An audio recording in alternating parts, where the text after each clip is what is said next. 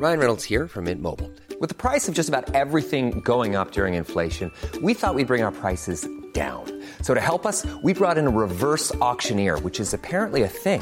Mint Mobile unlimited premium wireless. Ready to get 30, 30, bit to get 30, bit to get 20, 20, 20, bit to get 20, 20, bit to get 15, 15, 15, 15 just 15 bucks a month. So, Give it a try at mintmobile.com slash switch.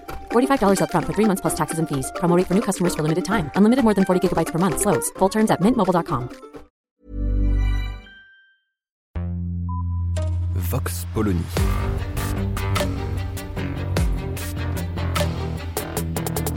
L'actualité vue par la directrice du magazine Marianne, Natacha Polony.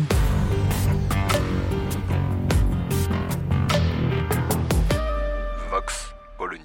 La France entière attend avec impatience des primaires qui puissent enfin donner un peu de sens à notre futur automne. Oui, en fait, non. non. Euh, il est question beaucoup de primaires, les partis politiques s'agitent, mais grosso modo, à part les journalistes politiques, les primaires, ça n'intéresse pas grand monde.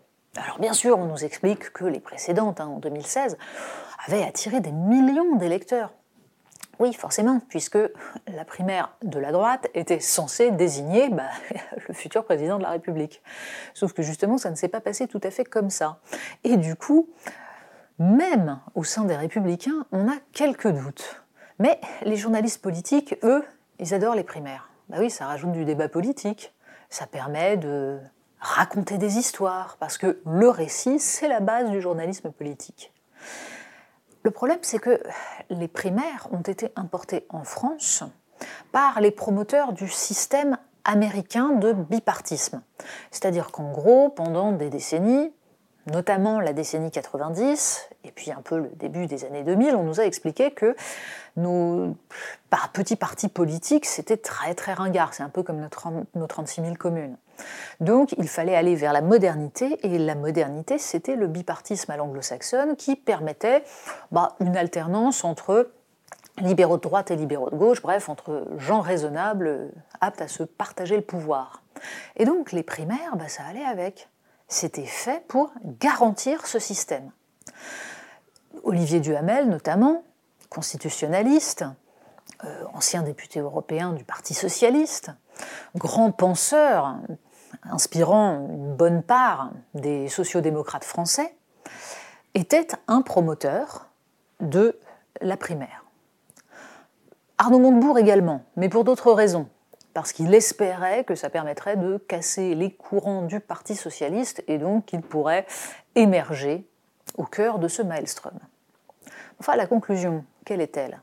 C'est d'abord que la présence du Front National, puis Rassemblement National en France, empêche de toute façon cette logique de bipartisme.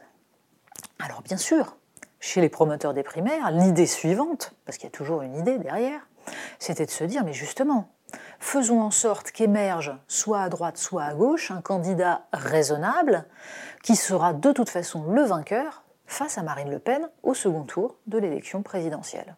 Là aussi, il fallait une primaire. Bon, tout a bugué euh, en 2016, puisque ceux qui se sont déplacés pour les primaires ont préféré choisir chacun le plus radical de son camp ce qui évidemment compliquait ensuite le positionnement. Mais le problème des primaires n'est pas seulement là. C'est qu'au sein d'un parti, il crée des haines absolument effarantes. Une façon de galvaniser ses troupes, non pas contre des adversaires idéologiques, mais contre les gens du même camp. Et derrière, ça ne se répare pas, parce que le militant politique, en général, quand il embrasse une cause, l'embrasse à fond.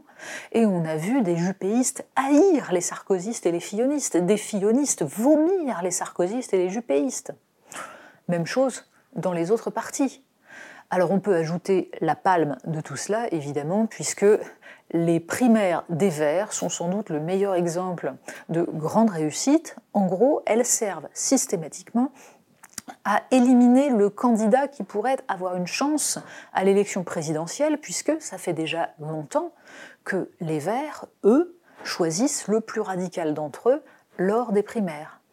Les Verts avaient donc réussi l'exploit de virer avec une certaine violence Nicolas Hulot pour choisir Eva Joly, dont on pouvait subodorer qu'elle n'était vraiment pas la meilleure candidate.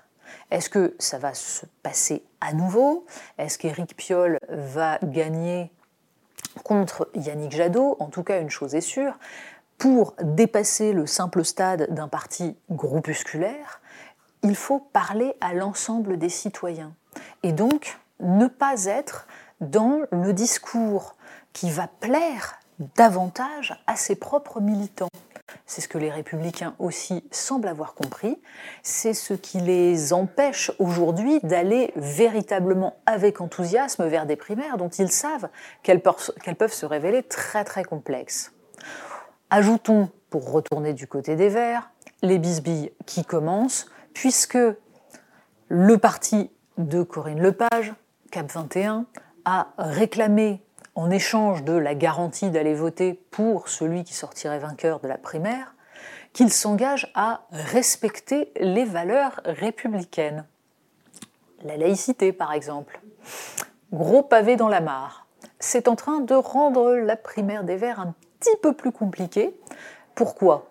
Est-ce parce que la frange la plus radicale des Verts considère comme scandaleux qu'on puisse la soupçonner de ne pas respecter la laïcité et les valeurs de la République, ou parce que, justement, bah, il y a un doute sur ces questions-là. Bref, les primaires vont agiter le débat politique à l'automne. Pas sûr pour autant que ça grandisse ce débat politique et que ça nous garantisse une participation fulgurante à l'élection présidentielle. Vox Polony. Retrouvez tous les podcasts de Marianne sur les plateformes de streaming. Et puis les analyses, articles et entretiens de la rédaction sur marianne.net. Et surtout, n'hésitez pas à noter cet épisode et à nous laisser vos commentaires.